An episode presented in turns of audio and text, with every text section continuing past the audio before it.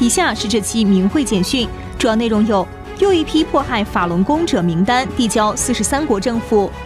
上半年获知一百二十名法轮功学员被迫害离世；旧金山反迫害二十四周年游行，美国议员支持。详细内容。据明慧网七月十五日报道，在今年的七月二十日前夕，四十三国的法轮功学员又将一批迫害者名单递交本国政府，要求依法对恶人及其家属禁止入境，甚至冻结资产。此次递交的四十三个国家，包括五眼联盟的美国、加拿大、英国、澳大利亚及新西兰；欧盟的全部二十七个国家，以及另外亚洲、欧洲和美洲的十一个国家。其中，立陶宛是首次参与此联合行动。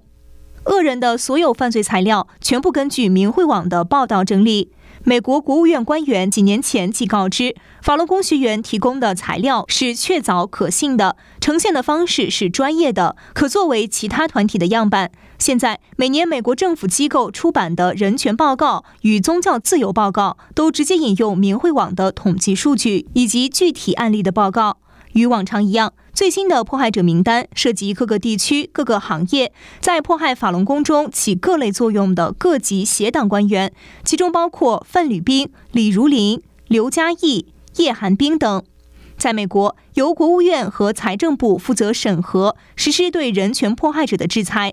这两个部门每年与相关的宗教团体及人权团体开会一到两次，分享他们的最新政策及工作进展，听取民间组织的意见并回答问题。每次法轮功学员都有参加。在二月份的会上，美国政府官员感谢民间团体向他们举报恶人，认为政府与民间团体在制裁恶人方面的协调是独特有效的，并称美国政府将制裁视为打击人权迫害的首选工具，而且有多项法律可针对人权迫害者使用。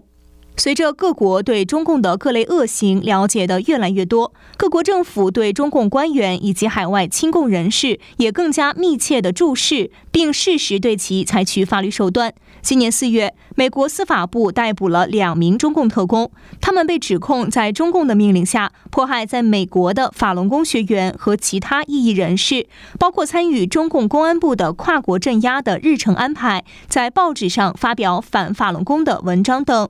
五月份，美国司法部又逮捕了洛杉矶两个中共侨领，指控他们在美国作为未注册的中共代理人行事，贿赂美国公职人员，并参加了中共人员指使的针对美国法轮功学员的犯罪阴谋。无论以任何名义对善良的法轮功修炼者采取惩治，都是违法犯罪行为。这些伤天害理的罪行，或早或迟都将出现在这些民主国家的制裁名单上。中共所有相关人员应引以为戒，对迫害政策不予配合执行，不要毒死自己和家人，日后赴自由国家定居、学习、经商或旅游之路。据明慧网报道统计。二零二三年一至六月，获知有一百二十名法轮功学员在迫害中离世。他们中有大学退休副教授、四川人民广播电台主持人、警察、建设银行支行业务经理、工程师、财政局职员、中学教师、中医院医生、优秀护士、优秀厨师、国家二级象棋裁判员等社会精英人士，分布于中国大陆二十三个省、自治区、直辖市。二零二三年上半年，有十四名法轮功学员在看守所、派出所、洗脑班、监狱非法关押中被迫害致死；一百零六名法轮功学员在长期迫害骚扰中离世。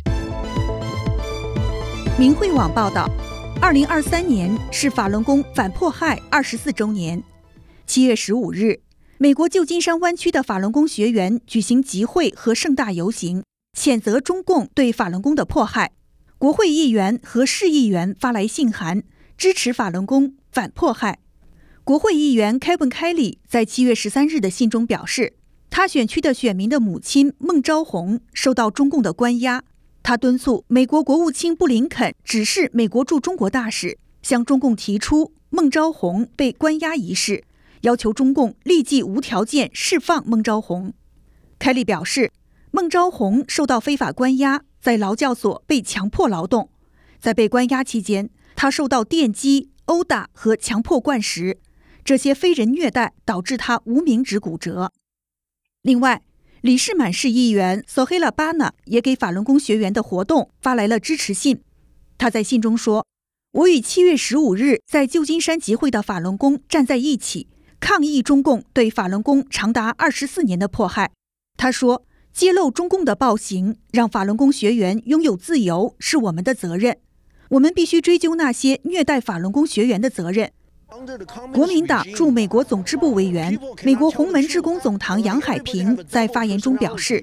今天中国大陆所有的问题都是中共一手造成的，所有的坏事都是中共干的。”他说：“中共迫害法轮功二十四年，对法轮功学员使用了毒打。”电刑、火刑、冻刑、吊铐、扎竹签等百余种酷刑，甚至活摘器官。迄今为止，这些罪行还在延续，令人神共愤。